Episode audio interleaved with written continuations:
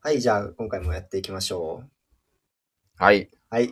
始まりましたね。始まりましたね、いつも通り。あの、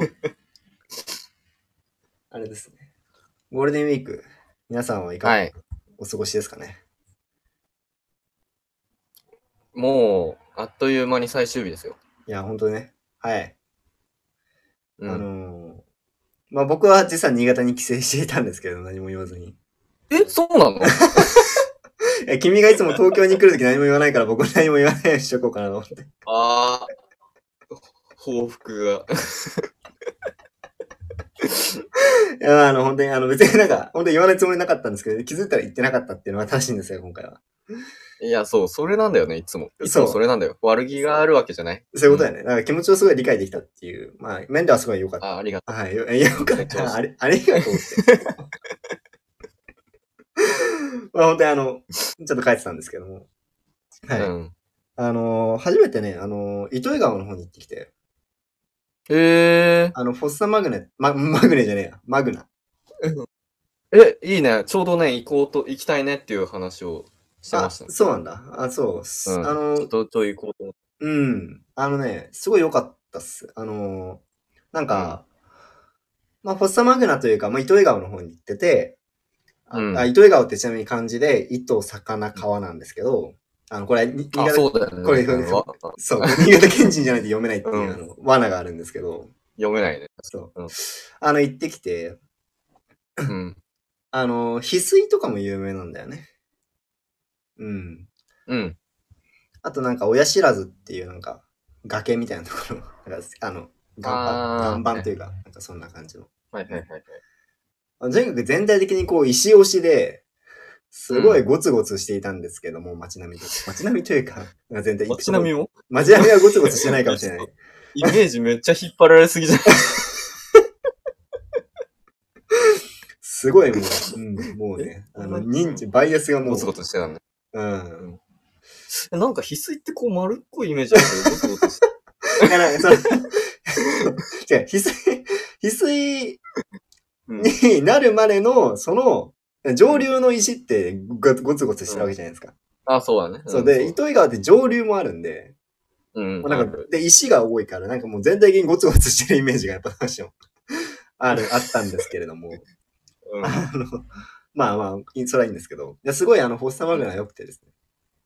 あの、うん、フォッサマグナミュージアムみたいなとこにも行ったりとか、あとなんか、行ったことある。あの、西と東、あ、違うわ。プレートの境目みたいな、あれ、うん。とこ行ったことあるえー、それ、行ったかな行ってないかも。なんかその、一つの場所で、その、うん。岩盤がこう、岩盤っていうか、その、土壌が見えてて、うん。ここからは東日本、ここからは西日本っていう、その東日本と西日本の境目。えー。で、なんか、ちょっとネタバレすると、オッサマグナ自体は、もともとその東日本と西日本の大陸がガッチャンコして今日本大陸ができてますと。うん,うん。そした時にそのガッチャンコしたその、その境界線が糸魚川にあるんですよね。なるほど。そう、なん、それ行ってきたのそう。で、なんか土の感じとかも違かったりとかして、面白いなって思ったりとか、あと、うん、そう、あの、ホッサンマグナを見つけたのはナウマンさんって人でね。はい。えー、まあなんか、ちゃんと、ちょっと博学になって帰ってきました。 何の話い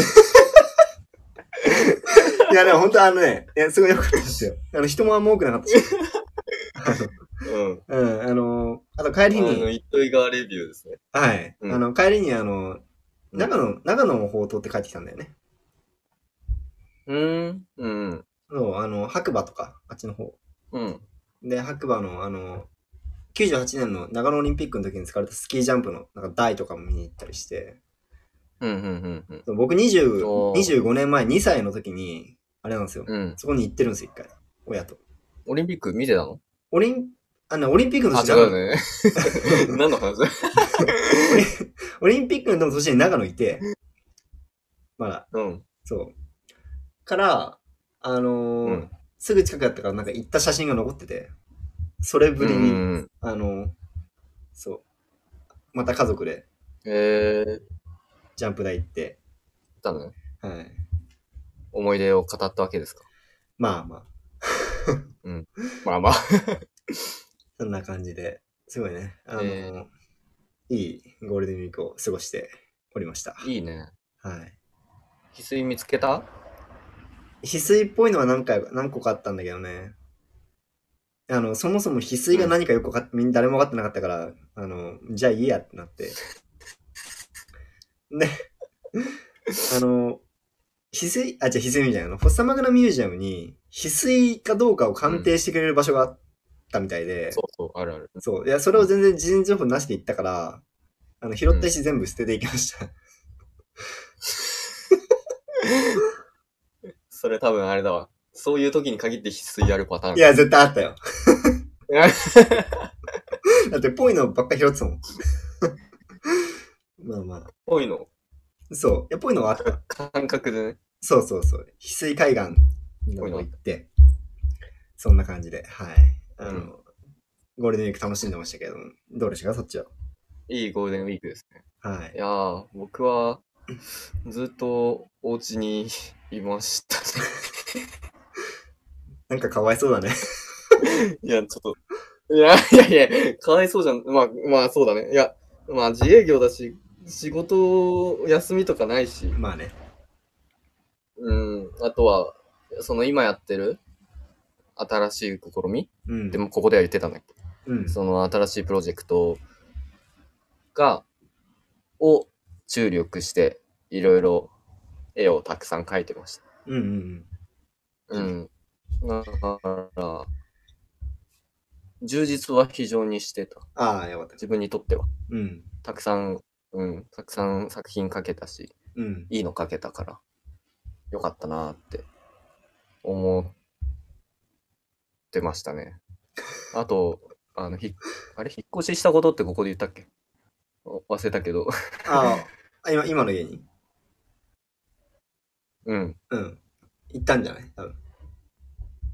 まあ、あのそこが DIY 何でもできる空き家なんで、ああの、下の部屋を改装してました。あ。ああ、いいね。改装というか、まあ、ペンキ塗り塗り、ペンキ塗り塗りしてて、すごく辛い作業で、友達にも助けに来てもらったんだけど、もう、もうごめんねっていう感じの、 こんなに辛いんだって。あの、その大変なんだ。いや、結構思ったよりね、ローラーでコロコロやってるんだけど、うーん。時間かかったね、すごく。ううんん、ヘトヘトで。まだ終わってないんで、早めに終わらせて、制作スペースを作りたいとああ考えてるそうだよね。いう感じああと、そう、今、そう、今、挑戦してることが、やっぱりこう、結構、なんでしょ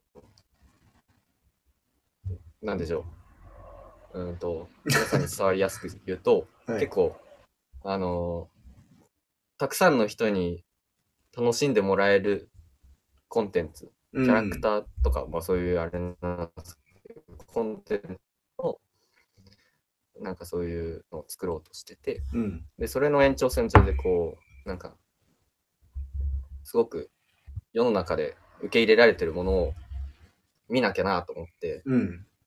あの、スパイファミリーをちょっと見始めて、俺に影響されてるやん。え、スパイファミリー言ってたっけあ、言ってないっけあれこれ言ってないか、あんまり。いや、面白いね。え、見たうん、もちろん全部見たよ。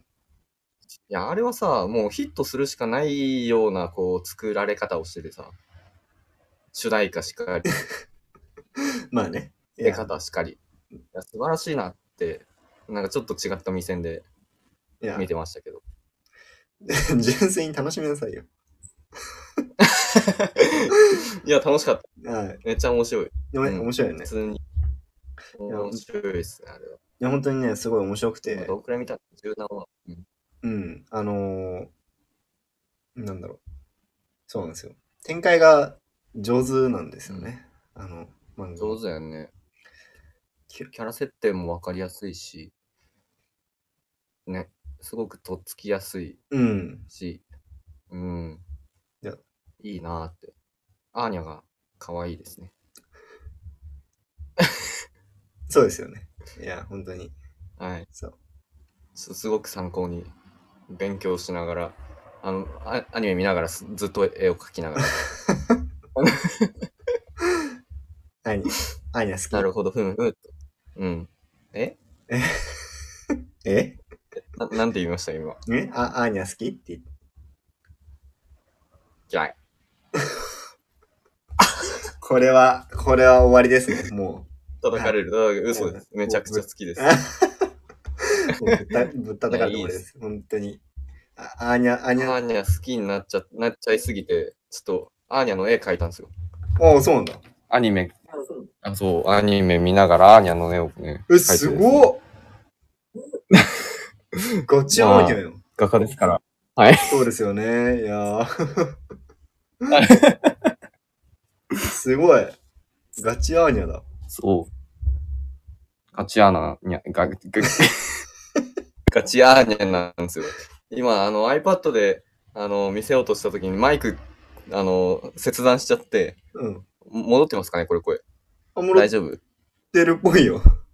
ああ、よかった。奇跡だ。奇跡の復活だ。オッケ ー。そんな、あの、あ大丈夫だったと思うよ、多分。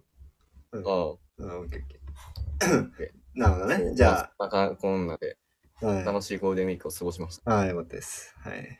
また。あ、はい。まあ、多くの人々は明日から、僕も含め、明日からまた日常が始まろうとしておりまして、うん。まあ、あのー多分5月病になる人がたくさん続出する時期だと思いますが、ねそうだね。嫌だよね。うん。いいや、や、なんかさ、しかもこの時期ってさ、すごい気圧の変動がすごくてさ、そうだね。頭が痛え。気圧でもう、なんか、ゴールデンウィークも、なんかしんどかったな。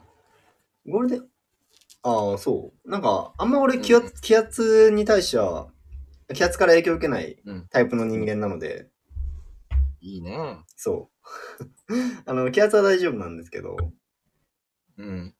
だだからもう5月とかも全然、もう、あの、うん毎5年月病何それみたいな。え ?5 月病何それみたいな感じ。。そううそうそうそうそう、本当に。あの、いつもフルマックスで。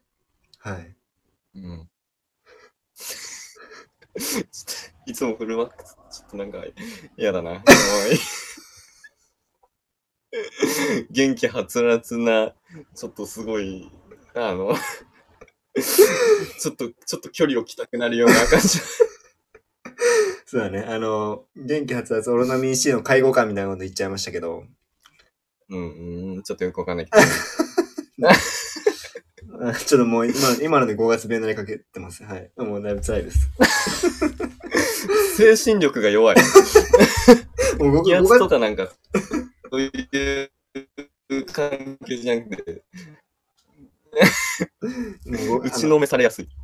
あの本当に精神的にね、ちょっとね。あでもまあ、あの、あれですよ。本当に、うん。あの、5月は全然何もなくて、僕は。ですけど、まあ、うん。あのね、気圧とかに弱い方は、ぜひ、あの、うん。天気予報とか見ながら、まあ、無理せず、そうだあの、5月をしっかり乗り切ってうん6月、あの、やるというふうな感じでやれればいいんじゃないかなと、うん、はい。思いますので。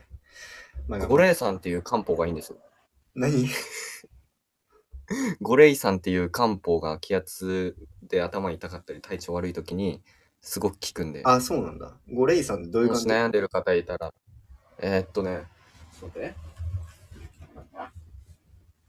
5の、数字の5、数字の5、んか漢字の、うん。漢数字の5と5に、えーっと、草冠に、令和の令の令。で、3は、あの、三のあの、忍者が散る時の3。 えっと、散財の散ですかうーんと、散歩者の3。散歩散歩の3。あ、散歩の散ね。あ散散財の散でしょうん。拡散の3。もう分かったよ。 もういいよ。あの、そう。はい。これがね、めちゃくちゃ効くんで、えー辛いなって思ってる人いたら、ぜひ、じゃあぜひ皆さん、これ、いい。はいはい。はい。クラシエや、クラシエの5レースです。うん。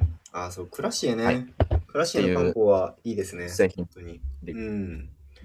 いいですな。んで、あの、まあ、 もし悩んでる方いれば、ゴレさんを、はい、買ってはいみるのはどうかといはういところで、はい。そうですね。まあ、また明日から頑張っていきましょうという感じで、なんか終わ終わりみたいになっちゃった。 今から始めた。いや普通の他のラジオとかはさ、これで終わるんだよね。そうだよね。もうなんだったらこれで終わっていいも んね。うん、これで終わっていいんだよ。もうもうもう別コンテンツとして分けるべき。いやそうだよね。最近そう思ってきた。なんかもう ね、チャンネル2つ持った方がいいよ、これはもう。もはや。うん雑談と、そう。なんか雑雑談本編、雑談本編っていう、なんかそ の、移動しながら聞いていただいた方が、ね、いいようにような気がしますね。本当に。うん。そうだよ。よね。まあでも、ユーザーファーストだよね、その 方い。や、本当にね、そう思う。あの、うんそう。だって、今日もまたタイトルはな何かわかりませんけど、そのタイトル見て、聞き始めたらうん15分雑談してるわけですから、もうこん な、こんなラジオない本よ、当、もうやめたくない、ね、なるよね。うん、いや、本当に。聞くの、いつだったら始まるんだ聞ろくう。のやめたくない。だからこれで聞いてくれてる人は本当にね、本当に感謝しかない。いや、本当ね。いや、本当にありがとうございます、いつ も。まあ、あの、ありがとうございます。はい。まあまあまあ、こんな感じで。はい。 じゃあ、うん。はい、まあ、今日は本本編、編。はい、本編やりますのでね。はい。はいじゃあ、じゃあやりますか。はい、やりましょじゃあ今日の本う。いやこ、の作品は何でしょうか今日の作品は、いや、本当はね、ちょっと、やろうと思ってたやつをね、の、前、やろうと思ってたやつをや、しなんかこう、準備してたんだけど、その前に、こいつをやらないとダメだっていう、このひ人をやらなきゃダメだっていうのが、やっぱあって、うん。それを取り上げようと思います。はい。はい、えっ、と、作者あー、作品名は、無題。ふ、いや、 何にも出ない。いやもう、 すぐ無駄にするやんと思って。まあいいや、はい。どうぞ。はい。 で、作者名は、ドナルド・ジャッドです。ああ、これね。びっくりした。グランドジャット島の日曜日の午後だと思って一 緒。ジャッすごいね。それがパッと出てくるって、もう相いや当技術ね。 トいや、もう、あの、本当にあの、あの、あのあの辺りはね、ほんと天秤基地が野郎で完全に覚えてますんで。そうやね。だって、あんなに早口でグランドチャットどの午後です。日曜日の午後って言える人なかなかい ない。もうちょっとすごいく早口で出てきて。もうちょっともごもごしながら言わないといけないもんね、本当はね。 そう。うん。でもうあんなハキハキ言えるの美術好きしかいないと思そうだよね。 うん。あ、美術好きですんで、はい。で、今回は、えっと、 う。無で題、あの、問題が、問題があるんですけど、はい。あのー、無題っていう作品が多すぎて、うん。特定ができないと思あ、う。な、まあ、正直何でもいいんですけど。あー あの、なんか、ゆ有名なあの、青いやつ有名というか、うん。そうだね。青いやつがいいかも。じゃあ青いやつにしましょうか。青い、うん。あのーこう、あれね。た、た、縦方向にこう並んでるやつね。はい。はい、そうですね。じゃあ。あ、でもちょっと待って。あれミニマリズムって作品もあるもしかして。いや、ない。じゃあこれでいいのか全部無題なんだ。うん。これも無題なのかなちょっと、一応確認します。うん。あ、無題でしそのた青い。やつも無題な。うんう、ん無題でした。はい。大体全部無題なんで。カッコがついてる時もあるけど。あの、今回、 はい、無題でした。じゃあ、はい。じゃあ今回は、えっと、ドドナルド・ジャットの、えーっと、無題。はいえっと、作品は、えっと、青い、えー長方形がこう縦に並んでるような作品です。多分、見れば、あのうんググればわかると思います。はい。はい。です。えーっと、はいこれはですね、実は、その、あれなんですよね。あの、何でしたっけ前、あの、リアル収録した時に、実はちょっと一回出てきてると。言ったっけあのー、シムああ、そうだね。そうそうそうそうそうそう。そうだそうだ。リアル収収リアル収録というか、なんかこう、 こう軽い講演みたい、講演会みたいのをさせてもらった時に、そうね。うん。はああ出したね。い。にあ、の時時間なくて何も解説できなかったうけんど、、もう何にも分かってないもんだって。うん。そうう。んなんでそれね。ですね。はい、それですよね。OK です。うん。はい。ドナルド・ジャット。まあ、あの、年代としては一応これが90、あ、ごめん、嘘。えっと、1989年かなこの青いやつだと。ああ、これはそうなんだ。うん。ちょっまあ、と、大体、まあ60年ぐらいと思ってもらえれば。うん。うん。まあ、大体、作品の、うんその、作るタイミングがあれだだけであって、大体60年から70年、80年ぐらいかなとそう思いますけど、今今やってる、取り上げてる人たち、60年代ばっかなんですけど、うん。そうね。その1960年代、その美術が急激にブワッとこう、いっぱい広まったこう、爆発年代なん爆発年代。で、爆発年代、頭悪そうすっごい頭悪そう。だな。そうすごい、あの、最盛期だったわけですよ。うん、うん、いろんなもう美術の動向が生まれて、うんい。ろんな拡張性がバーッと出て、うん多分まあアメリカに渡ってそれが成熟して、ぐわっと広まった。抽象表現主義が一強だったのが、こう多分反発心かわかんないけど、こういろんなのが増えたのと、あとアメリカ人の新しいものの精神うん、うんうん。で、多分あどんどん増えたと思うんだけど、だから多分こ結構しばらくね、60年代付近がずっと続く。うん、うん。でも全部取り上げないといけない動向なんで、 OK です。はい。 じゃあまあ、あの、で、60年代です。はい。はい、60年代ぐらいですね。で、まああの、うん。前回がないか。前回は、えっと、うん。あれですね。えっと、アンちゃんですね。はい。あんちゃんです。はい。はい。アあん、ンちゃんじゃわかんねえ。アンディ・ウォーホル。あんちゃんだから。はい。はい。アンディ・ウォーホルですアンディ・ウォーホルの、えっと、キャンベル、32のキャンベルスープ缶ですね。うん。はい。はい。取り上げました。で、まあもう、まあ、あの、なんかすごいことが多すぎて、ちょっともうあの、うん全部は言えないので、ぜひ聞いていただければと思うんですけども、うん。あの、本当に革新的だったのは、あの、うん。何でもない日常の商品、大量生産された、うキャンベルスープっていう、まうあ、アん。メリカでね、こうよく昔飲まれていたような、こう、トマトスープの缶を作品にしたと。うん。うん、いうことうん。で、まあその作品にしたということ自体が、やっぱすごいこう価値があったっていう話うん。が、まあ、あの、一番のこう、なんだろうな、こうブレイクスルーだったかなと思ってて、うん。まああの、デュシャンの時も泉がね、うん。あの、いや、こんなの作品でいいんかみたいな話になりましたけど、あの、ウォーホルは、こう、よりこう、革新犯的に、うん。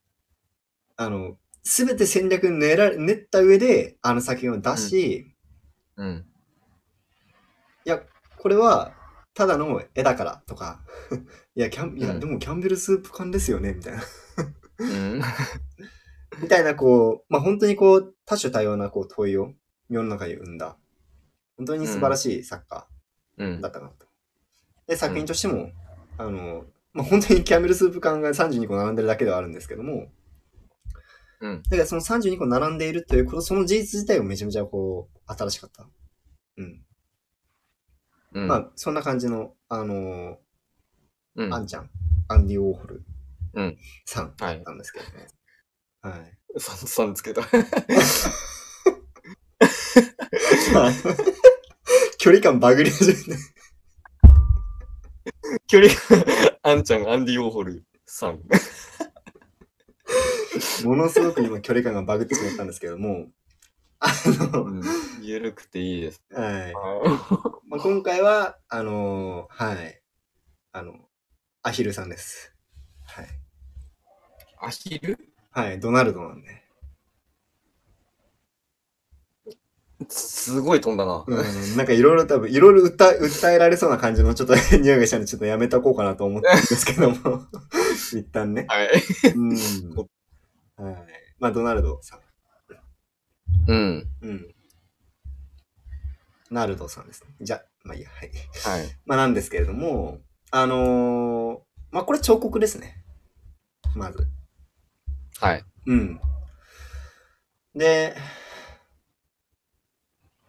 まあ、青い四角が上に向かって何個だ ?1、2、3、4、5、6、7、8、9、10。あ、10本アニメですね。はい。 10本。 あ、10本アニメってこっから来てるのか。違うわ。 1 2 3 4 5 6違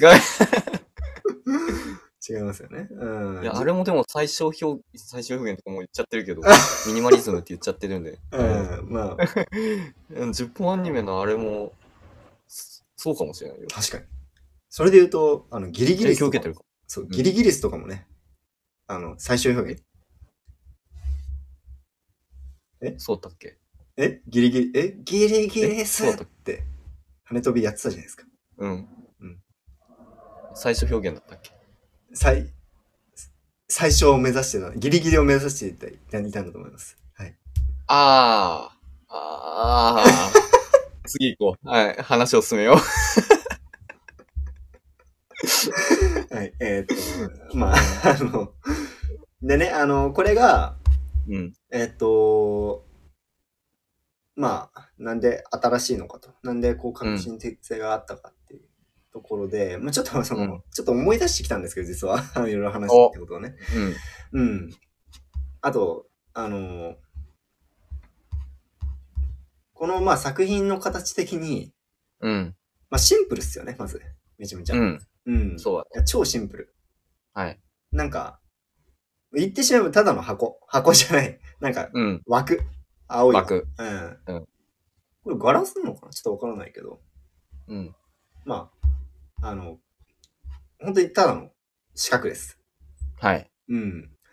で、なんかこの辺って、あの、ステラとかのうん傾向にすごい似てるなとまずう言っんて。るんですね。うん。ん絵画で言うと、素晴そう、ステラうんが、あの、あの、カラーフィールズとかでね、あの、DIC でやったような、あの、うんあの人たちミニマリズムを提唱したらいいんだっけ合ってるっけうんと、うんまあ、先駆け先駆け先か駆者みたいな感じになって、うん。う。そそう、あう。の、まさにそう。うん。キャンキャンバス、キャンバスが四角で、あまあ、あの、主な問いとしては、キャンバスは四角じゃなくていいよねっていう。うん。うんそう。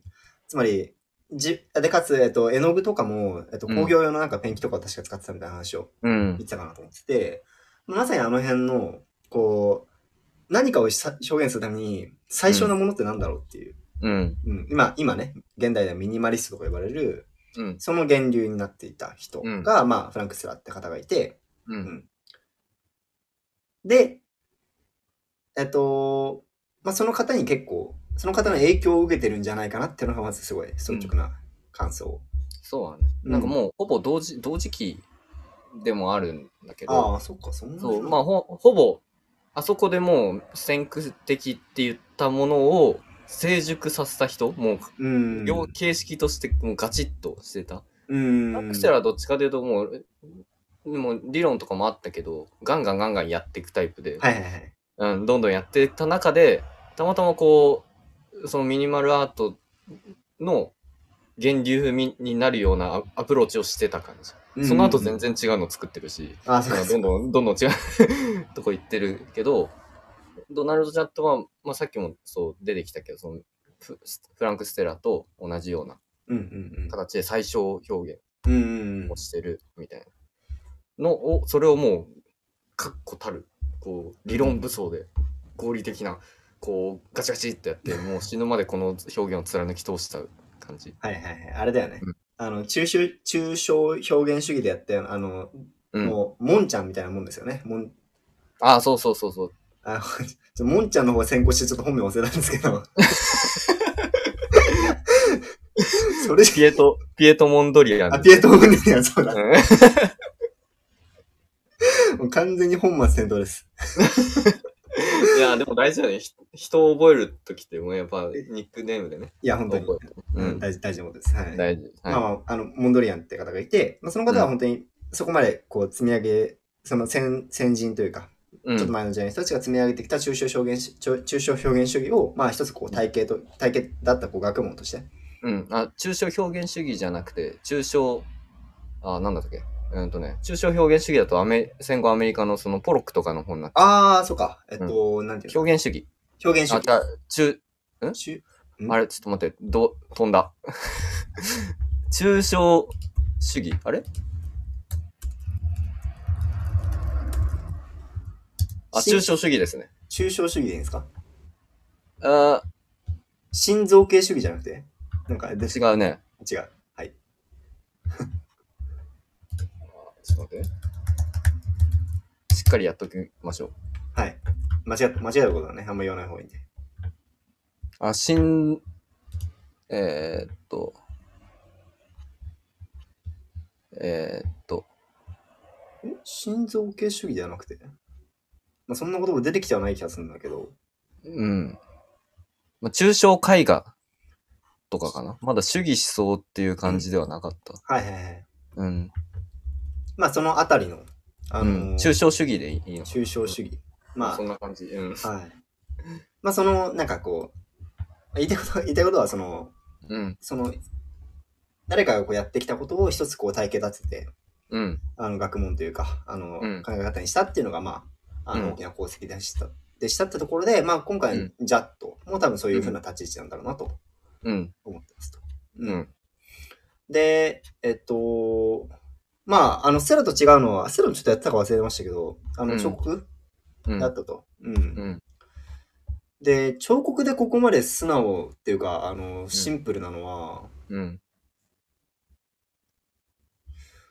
いなかった気がしますね。こんう。なんシンプルな人は。うん。うんまあ、そもそも彫刻を取り上げてないからね。あんまりね。アートの見方では。まあ、僕が絵画専門っていうのもあって、そうだね。彫刻がちょっとおざなりになりがちなんですけど、そう本当はやりたいけどね。うん。うん。まあでも、それでも、こう、なんだろうな。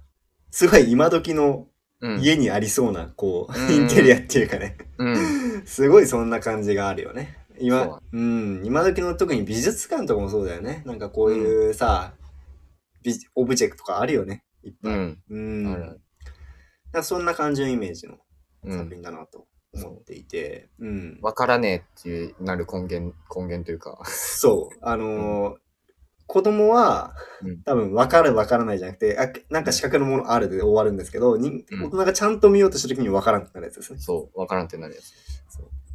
いや、ほんとね、あの、そういう風な作品だなぁとうん思っています。が、まあ、あの、根本にはやっぱその、あの、最小表現、最小うん。の表現ってなんだろうっていうですね。うん。うん。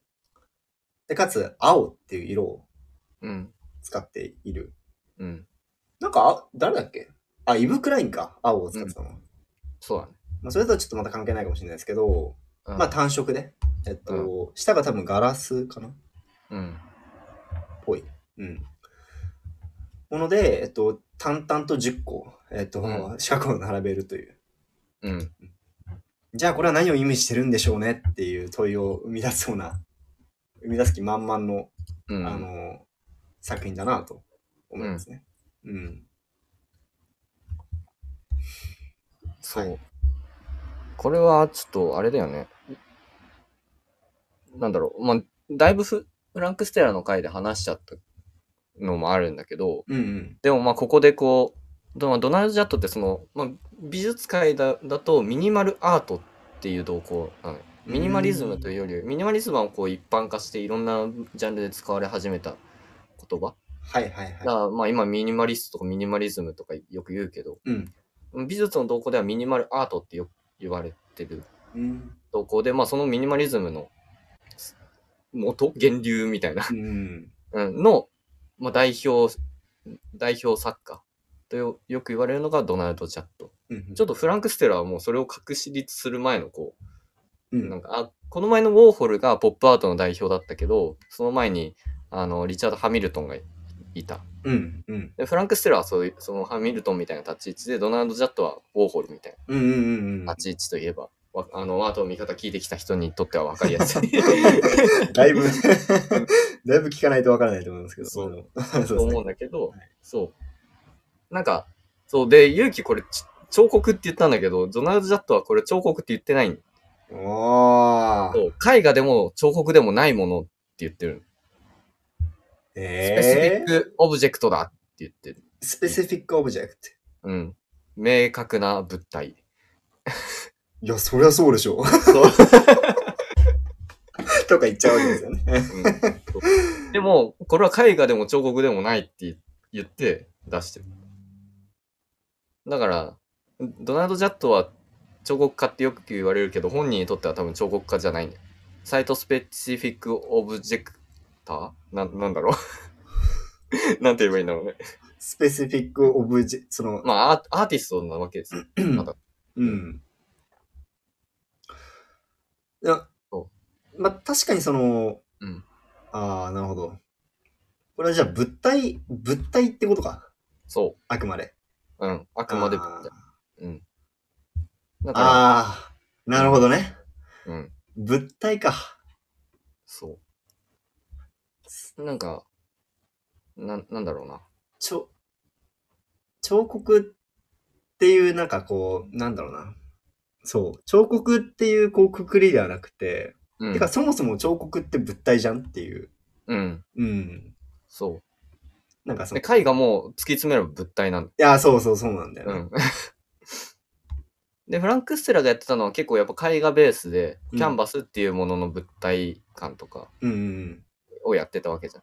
キャンバスも、を一つの物体として、あの、キャンバスが四角であるいい必然性とか、その絵画に描かれたそのペンキうん。うん。の塗りが大事なんだったら、それの形にしをしちゃえばいいんじゃないとか。はいはいはいはい。うん、っていうことを絵画ベースでやってたけど、まあ、ドナルド・ジャットはもう絵画でも彫刻でもなくて、まあ、新ジャンルを作り出そうとししたじゃないですけど、はいはいはい。作り出そうとしたわけじゃないけど、提示した。うんうん。うん。その物質、どっちも物質だし、物体、物体で、それのに対する問題提起してたんだったら、じゃあそれ、そ、どっちでもないただの物体が大事なんだよっていう。あうあ、んより、あうんあ、あれか。あの、物質としての絵画っていうところのまた延長線上になってくる。あ、そうそうそうそう。ああ、はいはいはいはい。分かっ延てき長たぞ。線上だし、やっぱその、それのアンチテーゼになってた感じあーああのー、ーああー、そうか、そううん。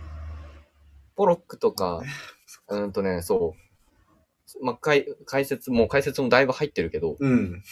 あの、まあ、もともとドナルド・ジャットって、もうコロンビア大学の、あで、哲学と美術史を学士と修士学んでて、おう。スーパーエリートなんですよね。うん。超頭が良い。頭が良すぎてもちょっとよくわかん ない。僕らの頭じゃよくわからない。 分かったから。いや、ま、マジで本当に頭良い人で、うん、うん。で、もう評論家として、もう在学中だったかな。あ卒業後だったか忘れたけど、その評論家としてもういろんな美術雑誌へもう執筆してたんだよ。はいはいはい。うん。もう、だからもう、美術史をコントロールする立場って言ったら言い過ぎかもしれないけど、まあうんそういう感じだった。として最初活動してる。うん。で、もう哲学も美術史も勉強して、もうガチガチなわけですよ。いや、ほんとね。理論武 装が。で、その中で、あの、まあ、いろんなもう最新動向が分かってた。うん。もう、執筆してた側だからね、うんうんアートのムーブメントを作り出す、作るムーブメントの、もう、解説者。うん。うんうんうん。もう、ひ、その、分かりやすくひつけ、ひつけするというか。そうそうそうそう。ね。うん。だからまあ、あの、バーネット・ニューマンとかもだ、出したじゃん。とか、まあ、ロスコの、もう、あの、ぜあの論評書いてたみたいだし。うーん。で、まあ、ああいう流れの中で、まあ、ポロックとかもいた時代の中で、やっぱりこうまあ、ジャットの考えは、そのどっち、どちらかというと、その、ポロックとかのこう、抽象表現主義、あの、激しい筆跡とか、ははいはいもう、アクション、ペインティングみはたいいなは。い。 あれはもう、あの、理性の放棄だ、みたいな。それは、それは言い過ぎじゃない ですか。なんか、ああの、すっごいわかりやすく言うと、ちょっとあの、あの言わ言い過ぎじゃねっていうのがあるかもしれないんだけど、うんあの、もうジャットの考えはすごいもう頭良くて合理、超合理的し、合理主義者だったの。はいはいもうミニマル、この作品にももう現れてるけそうど、思うね。そう、現れてるんだけど、そう、抽象表現主義はもう理性的じゃない野蛮だみたいな。もうなんか考えることを放棄して、もうアクション、これが素晴らしいんだみたいな感じで、作者がもう、そう、もう思うがままにやってる。うんうんうん感情とか情情緒も込めてうんうんうん。やってる、。やってるじゃん。はい。そういう感じのペインティングだったわけ。あの、ポロックとかは。ポロックとかね。うん。うん。で、で、まあ、現代に至って人は理性を放棄したのかみたいな感じ。ああ。もっと理性、理性こそが、あの、人を進化させてきたんじゃないのみたいな。それが現代なのにそれが流行ってるってどういうことなのみたいなあ感じで、より合理的に、もう突き詰めていこうとした。ーで、多。分論評書いててそういうね、流れで、あの、流れが見えてきた中で多分自分が作り始めた。うんうんうん。もう確信、もうこれも確信犯というか、もうそうだ全ての流れが分かった上で、新しいのが、新しいのを、あ、じゃあ自分がやればいいんじゃないみたいな感じでや、やっちゃったわけ。できちゃう人だったわけね。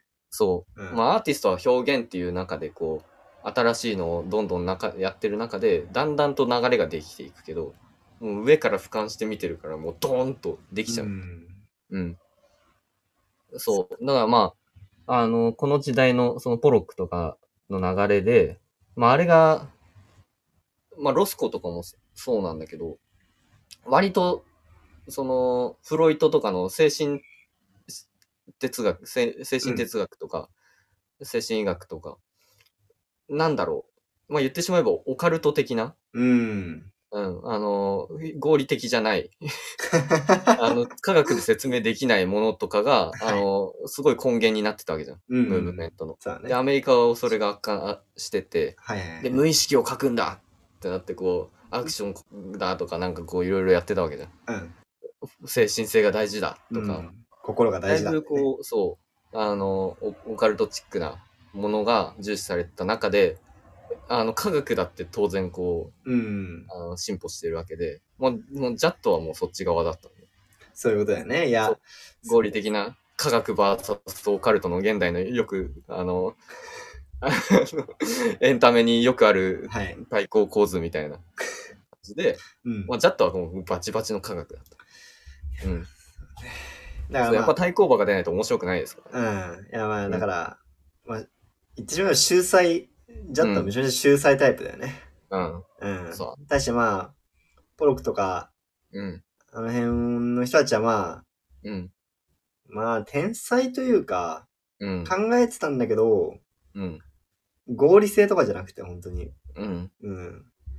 よりこう野生的で。うん。そうそうそて、勘だよね、だから勘とう。うか。ん。うん。自然、自然的な勘みたいな。 そう新しいものをする意欲と感と、なんかパッションとみたいな。そう。で、それを、そう、美術評論家が肉付けしてた。うん。うん、理理理性的なところ理を作ってたけどもうそもそもアーティストも理性的であああるべきでみたいな、はいはい。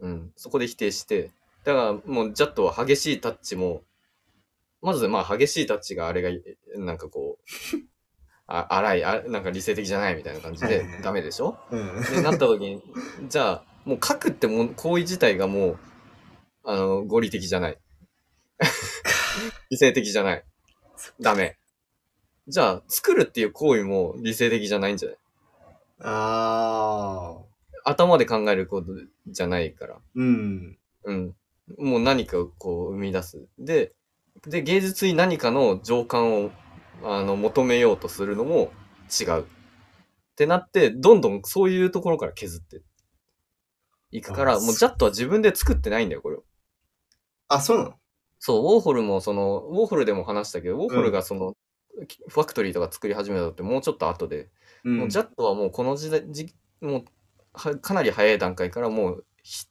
自分が、までも、ウォーホルの場合自分が指示してこういうものをなんか表現的に作っ作らせてたけど、うんうんうん。ジャットの場合はもう本当工業製品を、あの、 普通に工業製品の業者に頼むみたいな感じで、ああ。あの、この作品たちを作ってもらってた。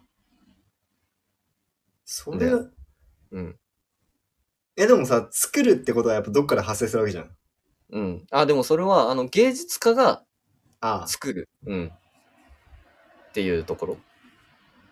あ、ああ芸術、そう、表現するものが作るっていうのが、野蛮だよね。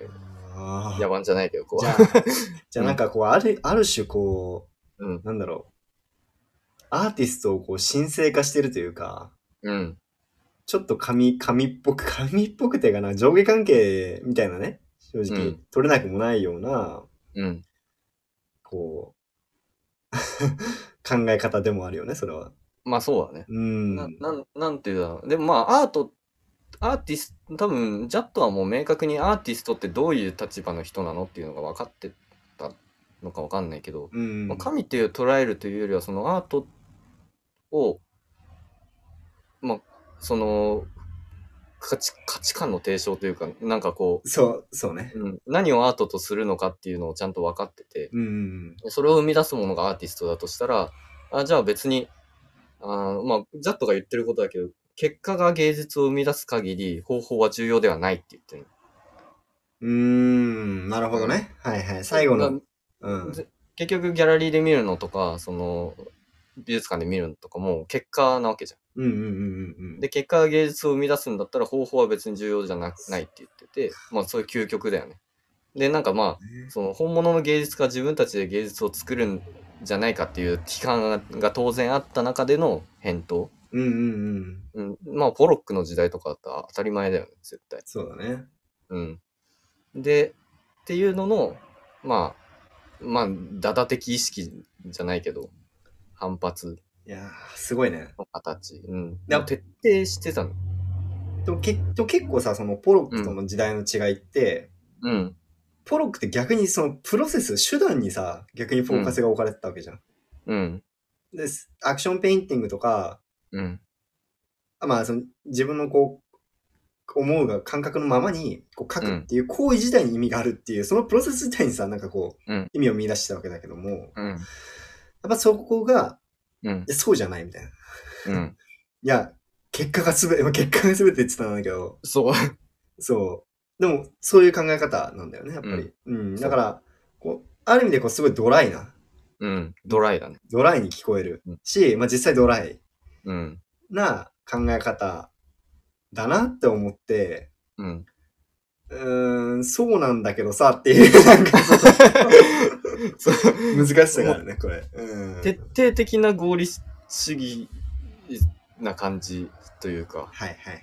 うん。もうほんと冷たい、冷たいって言ったら冷たやそうそうね。し、うん、この作、ジャットの作品自体に意味、意味というか、なんだろう、人ってその、まあ多分、ステラの時も言ったかもしれないけど、なんかその、ん美術作品とか物に対して意味を見出そうとする人間の差がというか、うん。まあ、それを元に、さっき勇気がその美術館でこう見て、んなんだこれはみたいになる原因みたいな感じで、うん、意味は、意味見出そうとしてもないんだよ、意味なんて。そうなんだよね作品に 対して。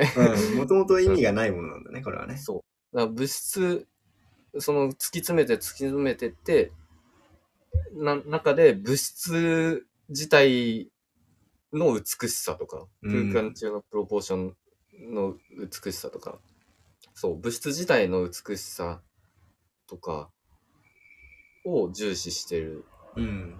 うん、なんかまあ意味、意味とか、メタファーとか、あの、 あい隠喩的なものとかも何もないわけ。そういうことだよね。うん。あの、だからもう、その、なんていうのかな。意味がないということがさ、まあ、げうん逆に言えば意味がないということが意味を持ってるわけで、あ、そうそうそそうの何言ってるかもうわかんないと思うんですけど 意味、意味がないってこと、うん、その事実が意味があるんだよね。そ、そうう。そう。あの、そう、そうすると、じゃあなんで、なんでここにあるんですかみたいな。うん、そもそも物質ってなんでここにそう存在するんだっけみたいな。物質ってなんだみたいな。 そう。絵画って何みたいな。彫刻って何やっぱり、やっぱりそこで問いが生まれるわけだよね、結局。うん、うん、だからそういう意味で、めちゃめちゃ頭のいい、やっぱりて、なんかちょっとこう、なんか、無知の知的な、 うん。でもちょっと哲学チックな考え方が入った作品の作り方だなってすごい思うよね。そうそうん。う。うん。すっごそいう思う。なんだ。いや、だから、冷徹な作品になるってすごい、印象がある、やっぱりすごいあるね。うん。うん、そう。だか鉄っていうか、うらん、ね、この、この体、あの、構図、昔もあったけど、その、あの、カンディンスキーとモンドリ オン。モあン、ドリあったオン。な。温かい抽象と冷たい抽象ってはいいうのはいはい。あったと思うけど、いや、まさに多分この時代に起きてたこともうん。同じ。もうポロックとかも抽象、一応抽象じゃうん。ん。ん具体的なものを書いてない。うん。だからポロックとかも、あのでも躍動感があって、動きがあってう、ん温かい。まあ、だでも、ジャットは冷たい。うん。動きがない。で、やっぱもうモンドリアンにめちゃくちゃ影響を受けてるから、そうだよね。 うん。モンドリアンの正当な後継者と言っても過言ではないいとや思うー、そんな感じする、すごい。そう。でもモンドリアンはさ、なんかこう、今までこう絵画って風景を描いたり何か事象を描いてて、その空間を二次元に置き換えてた。まあ、うん。あの芸術家もそうだけど、あの、でもその二次元の中でこう空間があったわけじゃん。うん。でもモンドリアンってそれを真っ平らにしした。ああ。抽象の中で真っ平らにしたじゃん。もそう記号として四はいはい角はいはい。うんみたいなのを、もう平面、超平面にしうん。で、ジャットはその二次元にした、モンドリアンが二次元にしてたものを、今度三次元にしたのね。はあ、なるほどね。うん。でもまあ彫刻にしたってわけじゃない。彫刻じゃないんだよ、これは。三次元にある物体にした。そういうことだよね。だからさ、あくまで彫刻っぽくは見えるものの、うん。これは彫刻ではありませんと。うんそう。ただの物質です。かっこうん3次元。そう。 3D みたいな。そうそうそう。でまあ、ジャットは、現実は三次元空間である。うん。そうじゃん。うん、そうだね。で、イリュージョニズムの問題と、あ、ちょっとね、ジャジャット難しいんで、あの、頭良すぎるんで、ちょっと結構引用が多いんだけど。ああ、全然いい。そう。現実は三次元空間である。それはイリュージョニズムの問題と現実際の空間、筆跡や色彩の周囲や内部にある空間の問題を取り除くって言ってるんだけど、うん。そのイリュージョニズムの問題っていうのは、まあ、美術の世界でイリュージョニズムってその、えっ、と、平面に描かれたものの中に入ること、イリュージョンああそ。へー風景画だったら風景画を見るときに、あの、それ自体を見てるわけじ、その風、あーそのキャンバス自体を見てるわけじゃなくて、そのキャンバスに書かれてる事象を通して、その風風景を想起したり、その中に入ってったり、没入体験があるわけじゃん。はいはい。だから、そこうにんあたかもいるかのような感覚を、まあそうそうそうそう得るっていうかね。そうで、ポロックの時なんか多分、あの、壁紙とか床に、床のうん。うんうんうなん。んかそういう、あの、例を出したと思うんだけなんど、かそれで、まあ、イリュージョニズムの問題っていうのはもう、この時代、ぶっ壊されたわけ。絵画がただその没入される、させる問題、ものっていうのがなくなって、結構その、そこにただ置かれてる筆跡で、プロセスが大事だってなったわけ。ああ。でフランク・ステラが、あ、じゃあその物質が大事なんだったら、その形式と、あの、形とかも大事じゃないし、何でもいいじゃんみたいになって、もっと最初。小化された。で、でそうしたときにその、実際の空間あの、フラン、えーっ、と、ポロックとかがさ、あ、ポロックじゃねえ。えーっ、と、ごめん、え誰だーロスコ。ロスコとかがさ、はいはいはいあの、カラーフィールドで、絵の具塗りたくったでっかい絵の具をうん、を介してその空間を作り上げた。はいはいはい。うん。だから、あの、こうロスコの部屋みたいな。ロスコルームね。うん。うんそう。で、絵画が、の上に、もう、塗りたくってたメディウムが、今度、鑑賞者の空間を作り上げたんだけど、うん。それも排除しなきゃいけない。ジャットの考えだと。ああ。もの自体に、が重要だからね。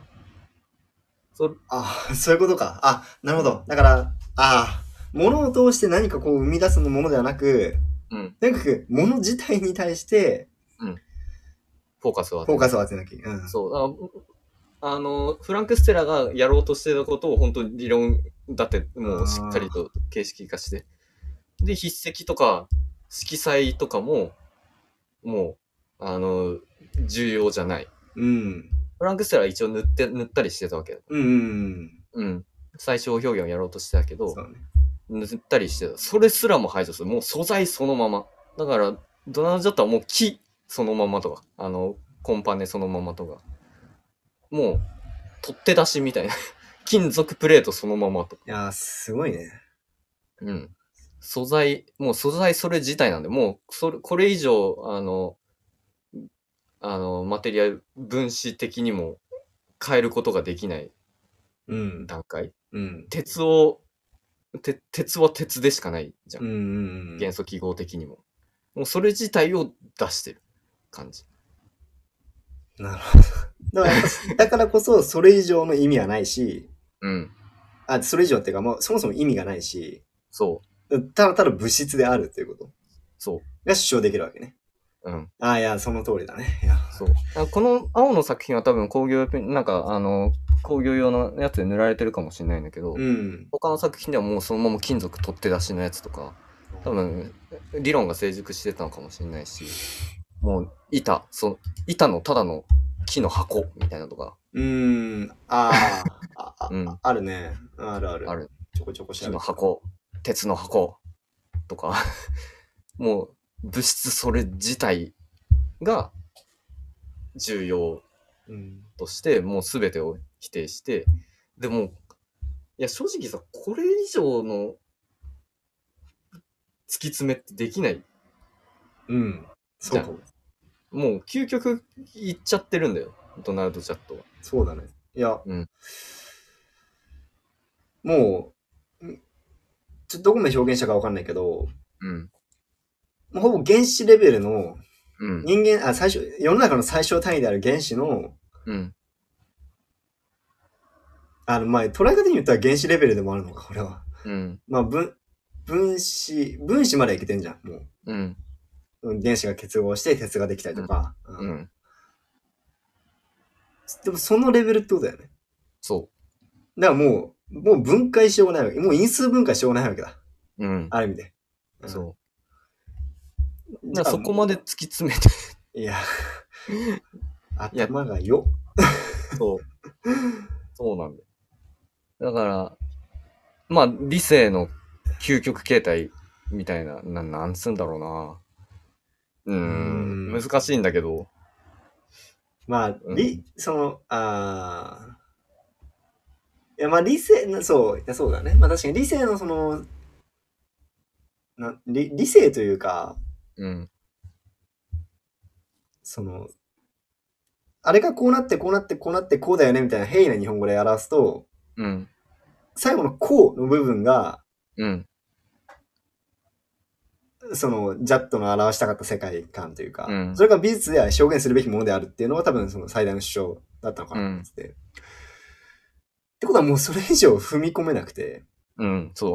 もうもう、ああ、うっすみたいな。 そうドナルド・ジャットが代表的にしてもう終着点みたいな、いや、そうなんだよ到ね。っ達点に なっちゃってて。てるわけだよね。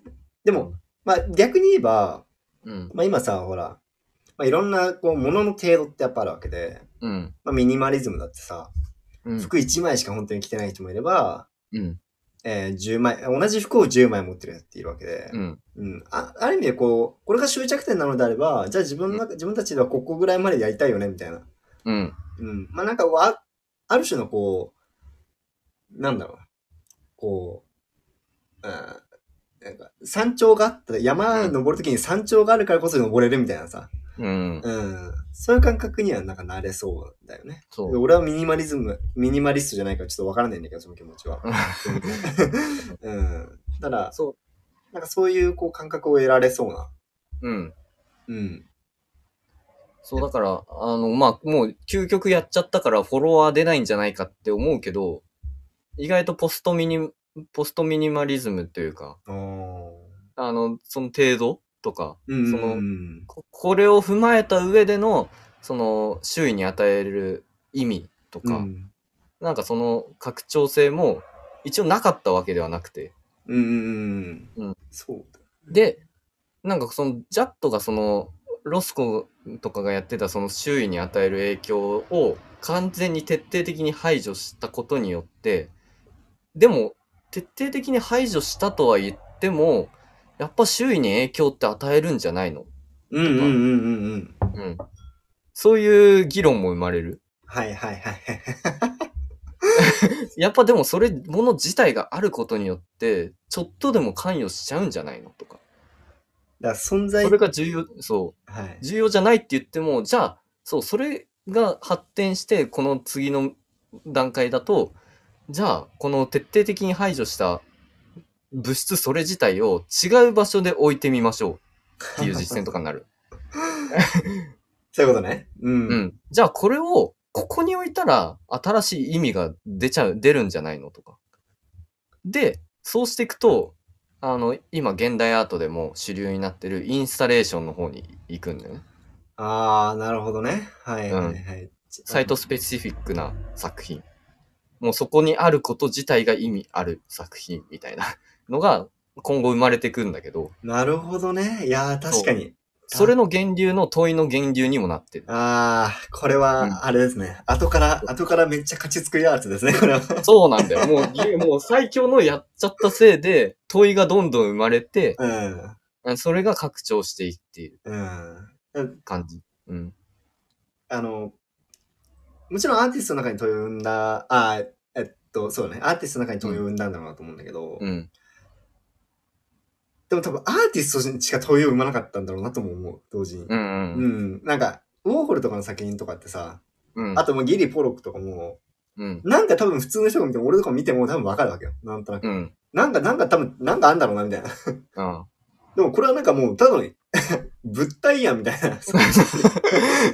じゃあ意味なんだろうとか考えても、わからん、みたいな、 うん。なるわけよ。そでも、うアーティストに対してやっぱ影響があったんだよね。うんう。だだかかららアすーごテいィ、ストと美術評論家やっぱ芸美術のもう狭い世界の中でものすごい価値があった。だ からもう鑑賞者なんて置いてけぼりなわけいで。やーだから別そにう、もう見て楽しむメディアじゃなくなっちゃうもん。そういうことだよね。うん。じゃあそうすると、じゃあ庶民置いてってよかったんでしたっけみたいな、うん。まあそういう問いかけにもやっぱつながり、つながるよねそう。そうそう。で、ポップアートっていう、ね、文脈があるから、はいはいはい。もう大衆はポップアートはギリわかるわけじゃん。何書いてるか。うん。あるかわかるから。そうだね。めっちゃ馴染みのあるものが書いてあるから。うん。別に美術を深く知ってなくてもわかる。けどこれは、マジで美術の歴史と、今までやってきたことの流れと、あと、かなり哲学的な部分うん。を知ってないと、うん。全く面白みがわからない。もしかしたら今こう説明してても、わかんない、あの、人が多いかもしれない。いや、そう思う。うん。ほんと歴史を丁寧にやってきて、で、これが新しいんだっていう問いと、で、じゃあそれを、を突き詰めた結果、どうなる、じゃあ、じゃあこれはこうなのとか、新しい考えを自分で生み出せる人、うん。あ、じゃあこれって、えでもこれってこうじゃないっていうか、会会議を持てる人っていうか、なんかこあう、ね、そういうプロセスが頭の中である人じゃないと面白いって思えない。だから、まさにアート思考なわけですよね。そうそうそう。いやー、これね、本当に真のアート思考問われるなって思ったよだから、だから13歳からアート思考、これ取り上げちゃダメだったんだろうなと思うよね、同時に。ああう、ん、こここまでやったら多分わかんないもん。うん、かもしれない。一気に読者には、読者と離れる。もうもう事実としてその鑑賞者とやっぱ距離があったわけだから、距離がすごい。うん。今までそこまでこう鑑賞者と距離があった作品って多分なかった、あんまなかったんだよね。うんないいいかにその、わかりにくいコンセプトとしても、うん。なんかわかったんだけど、うん。わかり得たんだけど、今回わかんない。もう。 まあ、 そう。で、なんか、そう。きつい思ったら、馴染みがあるって言えばな、視覚だって馴染みがあるはずなんだけど、うん。視覚の物体なんてもう山ほどあるじゃん、世の中に。うん。うん。丸だってさ、うん。なんだってね。でも、馴染みが持てないっていう、この難しさうん。が余計こう、その、難易度を高め、干渉難易度を高めてしまっている。そまあ、しまってしまっているというか、う。うん。うん。でもなんか、そう考えると、 なんか、ジャットは気づいてほしかったのかもしれないね。視覚、うん。視覚いや、いやいや、ポップアートってそんななんか身近にあるものとか言ってますけど、 うん。あなたの視覚目の目の前に視覚ありますよねみたい な。よく見てるじゃん。 ゃないですか、これ、工業製品だし、みたいな。もうそうそういう。ありますよねみたいなね。うん。いやでもそういう問いかけも確かになんかあったかもしれないね、ここのどっかでうも。ん。もしかしたら、すごい合理的な人だったんだと思うけど。うん。なんか、まあ、そこからちょっとちょっと可愛いなと思ったりとかね。 か わいそう。いいや、マジで。ね、本当に、いや、トナウジャットは本当に良くてですね。うんすごい。やっぱ、ミニマリズムのその理論抜きにしても、うん。単純にその削りに削った最小表現の中に美しさっていうものがやっぱりあって、うーん。うん、そもうその物体、それ自体が存在することの美しさとか、それそれがあることによる美しさ、うん。うん、っていうのが突き詰められてるから、やっぱり比率とかか大きさとかもやっぱり美しくて、うーん。うん、そう、でもなんかそういうのってデザインの方に、デザインとかの方にななりそうじゃん。そうだね。デザインとかも突き詰めて綺麗なものを作るけどでもやっぱりあのージャットジャットもそのデザインの仕事とか家具の仕事とかもやってたみたいなんだけあどあ、そうなんだ。うんなんかまあすごい影響を与えてるの建築家とかにもはいはいはいはイい。ンテリアデザイナーとかにもすごい影響を与えてるんだけどやっぱりあのジャットはそのアートの構図とか大きさとかは家具とか建築デザインの領域にできないこんなバカでかいののがあったら何の機能機能的でもないそう機能的かどうかっていうのがジャットの中ですごく意味があってでジャットのこの作品とかはもう徹底的に排除してるから機能性すらも排除してるんだよあー究極形だからでもデザインとかそう いうけものって建築とかって意味があるんだよ機能性があるいや、そうだね。そうだからジャットは仕事はしてるけどそこは明確に分けててデザインとかそ仕事は仕事みたいないより削ってるけどデザインとか建築はそこは削れないから最小ではないよねアートではないんだすごっ。だからデザインとアートの違いのほんと究極の突き詰めの答えみたいのをジャットは思ってたいや、そうだね。うん。なアートは、いやアートって不思議だよね。機能性がないことがいアート って。いや、そうなんだよ。 そう意味がないことが意味なんだよ。だから、だから無意味の意味じゃないけど。ああ、そっか。うん。すごいね。今、デザインとアートも、うもん。う境界線が見えたね、今。そうう。ん。だから、ね、デザインとアートって何が違うのアートって何なのって思ったら、ジャットを学べばいい。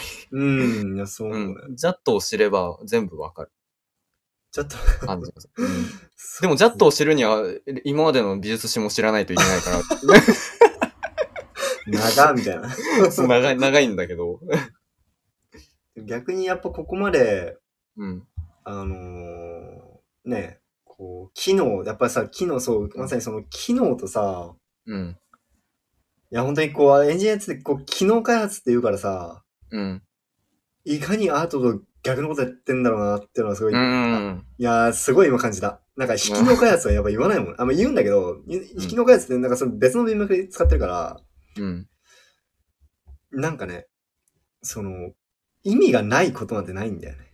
うん。ああ、うん、そう、意味があることが全てっていうか、うん。意味がないと意味ないみたいな、そう。うん。でもこれが、これは意味がないことが意味があるんだよね。そいや、決定的。う。すごいよね。決定的でした。いや、すごい。なもう、これ以上ないんだよね。本当に。まあ、それがもう、うん。答え、な、な、答えだよね、もう本当に。うんいや、正直ちょっと答えだと思うな。うん。そう。そうなんだよ。だから、まあ一つのき到達点だと、俺は思ってるし、多分まあ美術史の評価もそうなんだよね。で、こっからでもフォロワーもいろいろふ増えていくし、うん。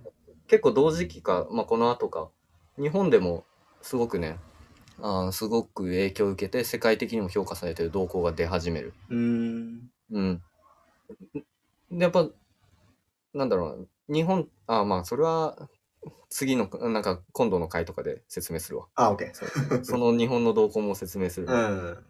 で、まあ、そう、すごい、すごいよね。いやなんかね、あの、一つ雑談だけど、うん。うーんと、なんだったかな何の雑誌だったかな俺持ってるんだけど、ちょちょっと待ってね。えーっと、あ、えーっと、あ、そう、Kindle とかでも買えるから、ぜひ見てほしいんだけど、うん。ももし余裕がある人は。はい。あのーブルータスあ雑誌あ、の。はいはい。うん、ブルータスで、えーっと、えーっと、居住、居住空間学2022っていう雑誌が出てて、居心地のいい部屋みたいなああ、面白そう感じ。で、うん。はで、で、ドナルド・ジャットの家が出てるんだよ、ここで、この雑誌で。あ、そう。で、ドナルド・ジャットの家ってめっちゃ気になるじゃん。どんなのなんだろそうだね。う。うんうん。でもすごいね、美しいんですよ。ああ。そうなんですうね。んもう無駄が削られてて、で、家具の一つ一つも洗練されて、で作品が点在してて、なんかね、もうこういう仕事場最、こういうところ最高だよなって 思って。いや、本当に。で、フランク・ステラの絵があったりするんですよ、この空間ああ、が。それはいいね。うん。それはいい。めちゃくちゃかっこよくて、今度見せるね、これ。 あうあ、ん。あだの、から、あの、聞いてくださる方も気になる方いたら、はい。ブルータスのその2022の居住、そうね。5月、5月15日号、あ、そうそうそう、5月15日号。ナンバー961です。うん。いやー、すごい、いいっすね。いやー、すごいよ。うんこ。の居住空間学ってのはすごい、タイトルがね、もうそそられますね。いいよね。うん、いいで。も、まあ、ジャットにとってはね、この居住空間すらも機能的で意味があるものだから、アートではない。そういうことだよ ね。いや、そうだからさ、すごいよな。 ねいやそうだだかかららあの、草間弥生とかー、ともすごい仲良くて、ずうん、っと生涯の友だったんだけど、まあ、そう考えると草間彌生ってやっぱすごい人なんだけどう、ん。うん、でお互いに影響を受け合ったりもしててでそれがきっかけで日本にもよくあよくだじゃあなんか来たりもしてて、うーん。うんまあ、当時そういう流れもあったりしてね、なんか、うん、いやー、そうだね。いや、意味が、いやー、なんかね、改めてどのぐらいこう、意味を求めてしまってるのかをすごいこう考えさせられるよね。うん、じ、現代においてね。そうだよねいや、いや本当に、いや、だって意味ないものなんて、うん、どれだけ軽視、軽視というかね、こううん見れないんだよね、余裕がなくて。そう意味のあるものが多すぎるし余裕がないしそななんかさそういやめちゃくちゃいそうなんだよなんかもうう。めち現在っゃめちゃてもう、そう、意味のあるものしか求められないし、意味ばっかりに目が向くし、でも、結局その、まあ、根本哲学じゃないけど、人間の生きる意味とか、すごい超越したところまで行くと、意味ってない、ないんだよね。そう。うんうんうん。もうなんかその、なんだろう、生物学的なその子孫繁栄だとか、みたいなところが意味とするならば、まあそれは意味なのかもしれないけどう、ん。でも、なんだろう、目的、目的的な意味じゃないけどさ、そういうところとかもさ、本来であれば意味がないはずなんだよ。人間の存在、それ自体も。自分が今ここにいるのもさ、うん。意味がないんで。意味があると、あろうと、でもほとんどの人は意味があると信じてるし、意味があってほしいと願ってるしい、や、そうなんだよね。うん自分が世界にいる、必要とされる意味があないと生きていけないからね。で、なんかそういう名義対分があるように思うけど、実際は大きなくくりで見たらちっぽけ、人間なんて地球っていう惑星のちっぽけな存在で、うん。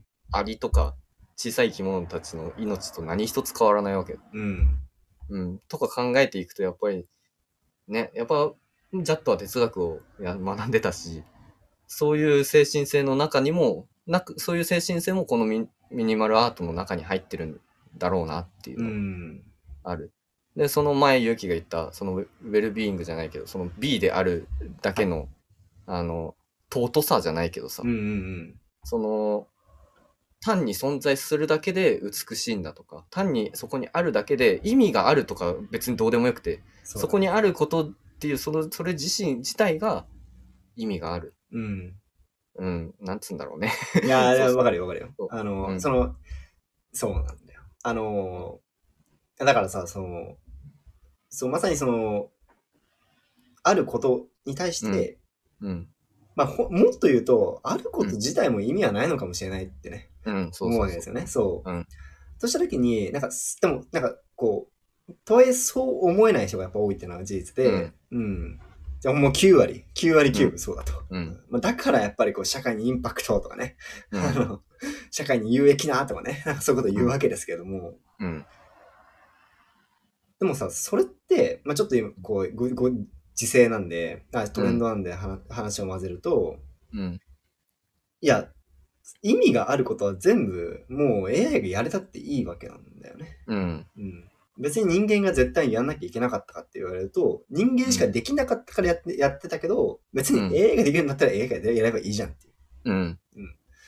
で、別になんか残された役割とかそういう話じゃなくて、うん。いや、そもそも、みたいな、 そもそもあるだけでいいわけでなんで、うん。あることすら無意味なんで、うん。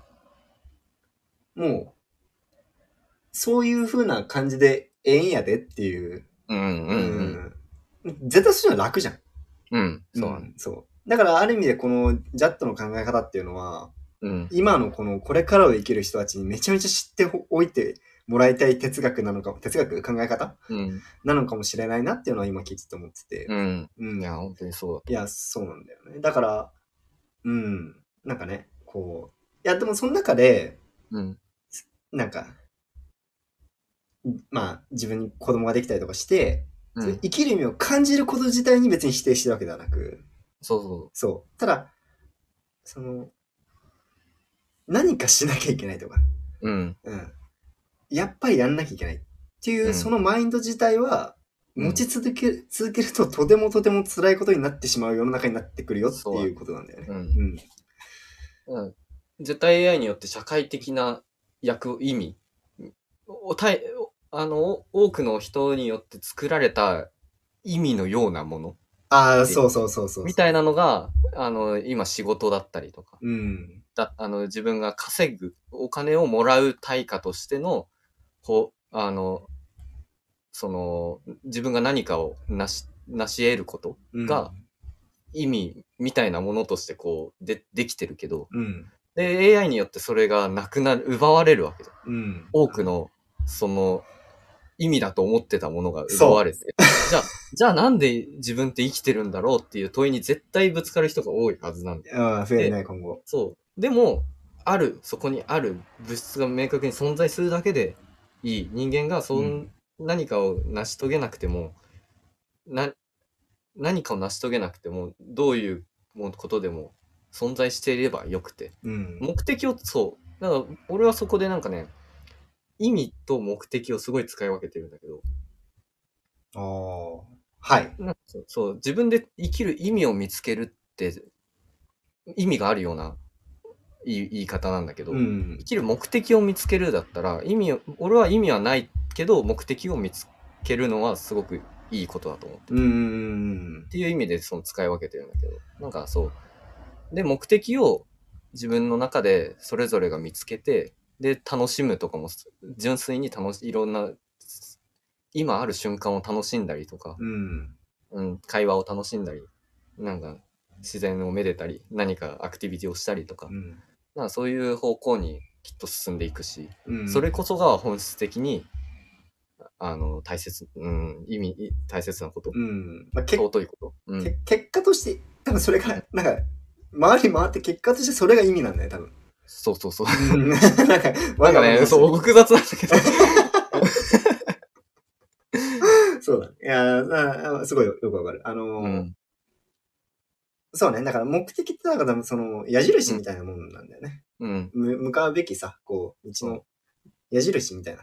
うう。んん。方そ向を決めるだけであって、う。うん。その進みたい方向通りに進むこと自体には意味はないけど、うん。うん。でも、そうあった方が、あの、もっとこう人間的な、本来的な、本本本来生き物としての本、あの本能として幸せであるってことを感じられるわけだから、うん。それはやっていくと。うんうん。で、やっていったその先に、まあ、うんだから、言ってしまうのは死んだ後に意味が生まれるっていうのは、めちゃめちゃ正しいような気がするよね。うん。うん。なんかやってきて、最後その死ぬ死ぬ瞬間に、あ、この人生意味あったって思えた、うんそのことに多分最後、そこで最後に意味ができるというか、意味がうん付与されるんだよね。うん。うんそうそう。誰、だ死後にそう、まさにそう。死んだ後に価値が決まるっていうのはそういうこといや、そういうことだね。芸術家もそうだし。うん。で、やっぱりその意味、意味を求めたり、何か必要とされたいとか、なんかそういうのって多分本能的なものなんで。うん、ああ、そうだと思うよ、だってそれがないとさ、子孫を作ろうとも思わないし。うん。で、あのね、あの、子供が生まれて子供を育てると必ず無償の愛が来るわけじゃん。うん。ほど子から、あの、子から親に来る、その、愛と、この子は私がいないと生きて、わ僕らがいないと生きていけないっうん。ていう、その、ひ必然関係、うん。うん。があの、本能としてもう組まれてるから、うんうんうん。意味が、ほ意味を欲するんだよね、人って。そうだね。いや。うん。この人、お自分がいないとこの子は生きていけないっていう危機意識がないと、本能の、生物種本能的に欠陥になっちゃう。うん。で、でもそれが現代だと人を苦しめてるわけ。いや、逆に。。そううん。だからその、本来だったらさ、人間ってもっとシンプルだったわ けだよ。ただ、子孫を繁栄して、あの、こう産んでとか、まあそれは人それぞれだけど、うんもう生物学的にプログラムされた中に従っていれば、ただそれだけのことだった。う。うん。そんな悩む必要もないことでも、現代はそうじゃない社会システムになってるし、うんそういう中で生きていかなきゃいけないから、そこに分からず直面する人が多い。うん、いや、そうそうそうそうそいや俺はやっぱそういう問いをと問い続けてこういうこと自分なりのこれが答えなんじゃないかなということを見つけたりとかいろいろしていく中で俺はもう全然そんな思いは全くなくう。うん。このシステムの中に余裕で生きていける別に子孫作らなくても生きていけるマインドセットができてるし、そうそのロジックというか仕組みを分かるか分かんないかだけでも結構違うような気もするしうんよりそれがフォーカスされるし今後の。うん。いや、 AI の時代で。恐ろしいよね。恐ろしいだよ。からなんか、教科書とかでなんかこう、言っとかいやもうずっと言った方がいいよ、こんなの。ないやも 教うね育として入れな入れないと、もう、いもう、や、本当に。あのねうん、高校辛い、人が。あうんの、高校、あの、大学受験とかしてる場合じゃないんですよ、本当に。いや本当にいや、本当にね。あの、いや、あの、学ぶということ自体はすごい意味があるから、うん。だし、うんこれもどっからなんか言ってたけど、うん。基礎学力、考える力自体をね、やっぱうり、ねん。なきゃいけないとうん。思うんだよね。うん。これはね、変わらないと思う。うんけど別にその、つけるための方法が、うん。もう、もはや受験なんてどうでもよくて、うん。うん。受験じゃなくてもよくて。うん。やっぱだからその哲学とか、うん。美術とかうん。の領域で、ひたすらに考え続け、それをたいそ、そこから何かをこう導く力。うん。うん。てか、そのプロセスを知っていることなんだよね、多分。うん。これでもいいんだと。答えが出なくたっていいんだと。うん。どっちかというと自分で自分が納得する解を求めることができることの方がすげえことなんだ。うおうんーみたいな、うん。そ。そういうマインドセットなんだよね。いや、間違いない。いやそう。そう。それが一番大事にな、んなんだ、んそう。一番大事なんだけど、みんな分かってない、分かってない。まあ、まもあっねと、そう、うん、や教育もやっぱり変わるべきだし、変わってるんだと思うし、うん全然、そう。ね、どうなっていくのかわからないけど、そやっぱりそこはやっぱ変わりたいけど変われないって人もいるから、う。うん、うん。だね。あの、まあ、それはそこを変えるのがアートなのかもしれないし、哲学なのかもしれないし、うん人同士の関わりなのかもしれないから、うん、うん。なんかね、こう、できることをやっぱやり、やっていくというか。うん、うん。ですそういうこう、まあ、なんていうかないちょっとこう自分が考えたことをやっぱりこう、自分が正しいと思うことをやっぱりこう、しっかり伝えて、まあ、それをこううん共感してくれた人に対して、こう、しっかりこう価値を提供していくっていうのが、うん。うん。ね、なんかこう。で、そうやって積み重ねていったその人生の最後が意味があったっていう。うん。うん。このプロセス自体には、プロセス自体、生きてること自体は無意味であるんだけどもねっていうう。ん。うんそう。めちゃめちゃ難しい。この無意味であるから、なんかこう、何でも放棄していい、なんか人を殺していいってわけでは決してなくて、やっぱり。そうそうそうそう。うん。いや、ここはね、本当履き違いがちだから、うん。めちゃめちゃ難しいんですけど、だだから多分教えられないんだと思うんだよね。う分かってん。たでしょ。いや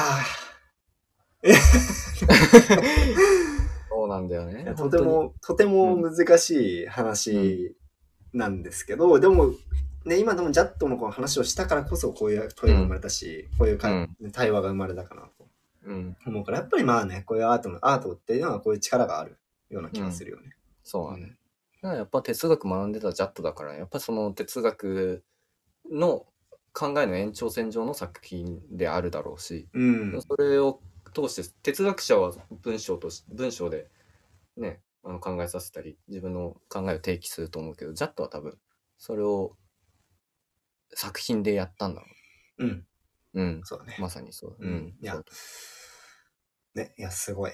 本当に、うんあの、まさにアーティストの本質であるその問いを生み出すっていうことをね、うんまあ、やってくだくだくださったわけですけれども、あ の、 いや、本当ね、素晴らしいよね。うん。なんかあと最後に一つどこの記事だったか忘れたけど一つ引用したいのがあってうん。まあジャットのに関するいろいろ書いてあったところにあったんだけどうん。その芸術は何かを表現するものではなく、それ自体が明確に自立し、単に存在するものであるべきだと考えていた。うん。彼の美学は幻想と偽りに反対して、彼自身の厳格なルールに従い、なあ明確で強く明確な作品を生み出すことである。そのやっぱ厳格なルールルールを自分で作るっていうのはやっぱその目的とかうん何かを作るっていうところもそうだし、幻想と偽りに反対してとかなんか本当に大事なことがもう作品とか彼の生き方プロセスに全部生み出してある延長線上の作品なんだなって分かるとこの作ジャットの無題だけど、まあ、無題も意味があるしいや、そういうことだ無ね。題そうタイトルなんてああってはダメだしうっんてい。うところで。でもやっぱりそういう哲学が知った上でこの作品を見ると全然見え方変わるよね。全然違うね。ジャットの作品とかってすごいよく見えるし、うん。まあよ良いんだよ。いや、すごそ。いう多う分、ん、こう、いろんな、こう、まさにデザインのこう感感覚からしてもすごいいいんだろうし、そ隠されてる意味みたいなところう。うがん、でもねでもやっぱり結局だから、ね、ジャットもさ、本質的にはやっぱ変わらなくて、うん、自分で作ったルールをこう当てはめてい、こう定義していった、あ定義というかて提示していったうん、わけなんで、うん、やっぱこう人生を映し出してるんだよね。そうそうそうい。やー、人そ生うも自分で作り出したルールルールって言ってもいいかもね。いやー自分の中のルールに伴従ってうん。実践して強くそ存在し続けることいやうん、がそうそそれが一人一人持つこと自体が大切なんだろうっていうのがもう作品とリンクして、ー、いや、これね。うんいや、これ一歩間違えれば、うんそのルールをさ、たくさんの人がこう継承して今のミニマリズムみたいなのあるわけですけど、うん、一歩間違えりゃ、これ戦争になるわけだよね。そいやー、これすごいよね。本当にすごいと思う。だから、まうあだ、それが一番大事なことなんだけどそれをそれを重視しすぎてもそその社会システム的を維持する上で障害になっちゃうわけよいやー、そう。そこの矛盾があるいやー、だからさ、ヒトラーとかさ、うん多分自分の中でルールがあったんだよね。きっと。ううんん、確固たるルールが。うんでも、だ、だ、だからやったんだよね。そやったし、ルールを作ってあんだけやったわけだよ。ううんで、今だったらプーチンがもしかしたらそうかもしれないよね。うんいやそう。各個人がそれを大事にしないと、生きて、う上手にうまく生きていけないというか、しっかり生きていけないのは事実で、なんだけど、それをやりす、や、やった延長線上に、間違いなくメリッその社会構造、人間の社会システムの中で、デメリメリットもあるし、デメリットも間違いなく出てくる。それは各個人が目的を持ってしっかり芯を持って生きてる。っていうことだから、尊重されるべきなんだけど、システムを維持するには、尊重できないものもあって。そうん。う。 そ、でもそうするとさ、それで抑圧される人はさ、その、自分の中の目的を失うし、うん。あの、やりたいことをできないっいや、そう。ていう矛盾がある。うん。だから、その社会システムを維持する上ではそういうシス、システム自体の大きなルールも必要で、そこに当てはまらない人間は除外されなきゃいけなくて、うん。ってなるとその全員が平等とか平和っていうのを維持するのも難しいしやっぱね絶対両立しないんだよいやだから結局絶対戦争は起こるしそうそう思ったよ。うんそいやうそう。く、あのね、繰り返しちゃいけないじゃないんだよね。繰り返すんだよね。うんこれは。だけど、うん繰り返したくないっていう人間の、こう、頑張り、あとはもうんう、まさにその、だから、だからまさにそこで言うと理性なんだよね。うんそう。理、そう、だからこの、あの、前、はどっかの回で話したけど、チャット GPT の回で話したけど、ああうん AI 同士がさ、うん最終的に話して、うん対立して、うん意見が対立して、妥協点が見当たらなくて、よし、戦争だってなったわけじゃん。火の、うなんだんっけ火の鳥か。ん火の鳥稲取うん。うんあれはに、機械が理性を持ってないから。うんでも人間は理性を持てる生き物なんで、うんかろうじてね、まだ。うんうん。もうね、そこにかけるしかないんだよね。うんすごいこう、性善説的な、うん理性に頼るなんて、そんな不確実なものに頼るんですかみたいなね。うんだから、あれね、ジャットの、その、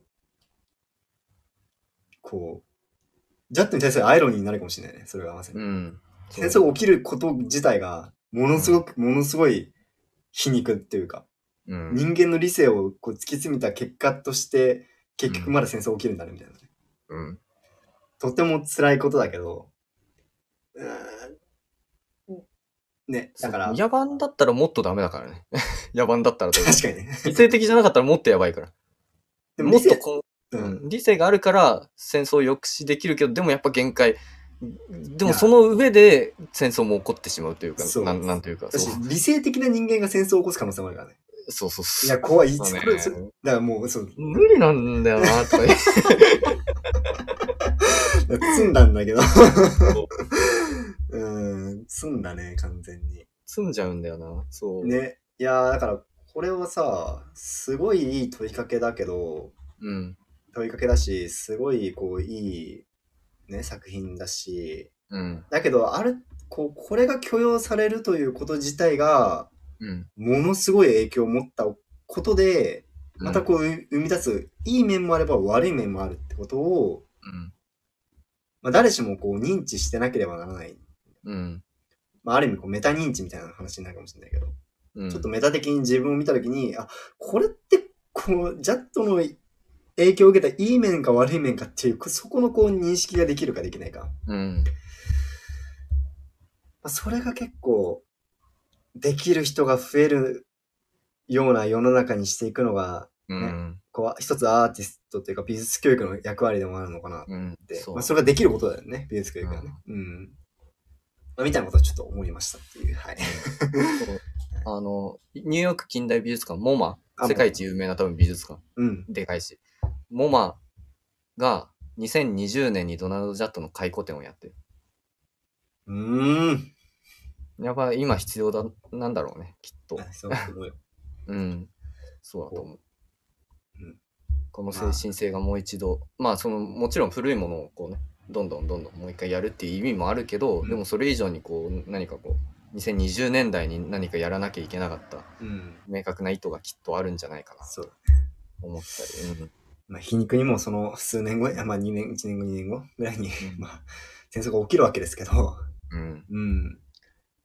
いやね、だから、ね、いや、だからさ、うん、そう。ままあ、あ、っていう。とはいえ、なんあかそこまでこうね、影響の自分のその関心の輪を広げすぎると、うん。とてもとても辛い気持ちになって、それはそれでブルー、ブルーな気持ちになるから、うん。うん。あのーなんか、こう、だその中で自分がじゃあできることってなんだろうっていう。うん。まあそういうこう目的の立て方がすごい、やっぱり合理、まあそれこそまさに合理的かなと、うん。うん、思うので、そうだ。なんかむいろいろ難しい話はしてるものの、うん、ぎゅーっとこう元に戻って、ああ、今自分何してるんだっけっていうね、自分何するべきなんだっけっていう、まあそういうこう、考えになれるとうん。いいかもしれないですよね。はい。うん。そうだね。よりよく生きるためには。よりよく生きるためよりによくてか。あの大事な。うん。うん。よりよく、うん。まあ、満足して生きる。なんだろうそな。まあ、最後に意味を持つた、持たせる、持たせるためになのかな。うん。はい。 ちょっと、何の話、最後な、なまあまあ関係ない話、何の話だって感じだったんですけど。 70。ポスターがね、欲しいんですよ。ドナルド・チャットのポスター。すごくいいので、あ、いいね。おすすめです。いやでも高いです。ポスドナタールド・のチャ高いットんだポ。スターと調べると出てくるんだけど、俺は絶対これをいつか家に置く。いいね。うん。で、あの、前話した金沢のパン屋さんにこのポスターがあったんですよ。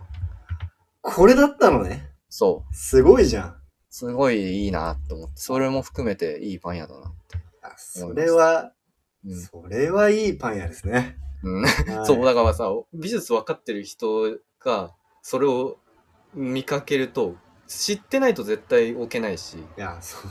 そう、それであると、うわっって思うわけですよ。うんすごく、あの、高度な、あの、教養の、 あの、関心があるわけです。はもうい。一発でこれがあったら好きになっちゃうよね。そうだね。で、まあ、意味を知らないで置いてたら、それはダメだけど、うん。聞いてみたいけど、でも一つのか、どっかかりとして、何かここに惹かれるものがあるんだったら、ね、絶対いい店なんだろうなって分かっちゃう。うん。うん、思想がね、だから、あの、ロスコみたいなもんだよね。ロスコがそうさ、作品を見て、自分と内側で繋がれて、作品を通して繋がりたいんですみたいなこと言ってましたけど、うん、まあいやまさにちょっとそれかなり近いよね。今考えてみましたそういやね、いや、すごい。いや、なんか、いろんなことを今、ぶわーっと考えさせられた。うん、はい。気づけばね、も素晴らしいですね。う、はい。時間があっという間にた経ちますね、これはね。はい。はい。こんな感じかなうん、こんな感じだ、ねわけで今す。回ははい。はいじゃあ、えー、と今回は、えードナルド・ジャットの、えー無題。まあ、あのー作品は青い、ね。まあ、どれ見てもらってもいいんですけど。うん、そう、どれも、これどれでもいい。あの、いろいろ見たけど。うん。あのー、ジーナ・ルミス無題。まあ、一応僕たち見たのは青い。うんうん、あの、10, 10個。あのー、うんえー四角があるような作品、縦に並んでるような作品を見,、うん見ながら話しましたけど、本当に何でもいいと思うので、うん。まあその本質をね、あの皆さんも一緒に考えてもらえばなと思いますはい。という感じで、はい。じゃあ、そんな感じで今回は終わりにできればと思いますと。はい。で、えっと、まあ、あの、いつも通り言ってますが、えっと、ポッドキャストと Spotify でもお聞きいただけるので、えー、サンドウェブも含めておつ好きなあのデバイあのデバイスじゃないや、サービスで、あの、聞いていただければと思います。はい。はい。そんな感じで、はい。じゃあ今回もお聞きいただきありがとうございました。ありがとうございました。はい。それではまた次の放送でお会いしましょう。はい。はい。バイバイ。バイバイ。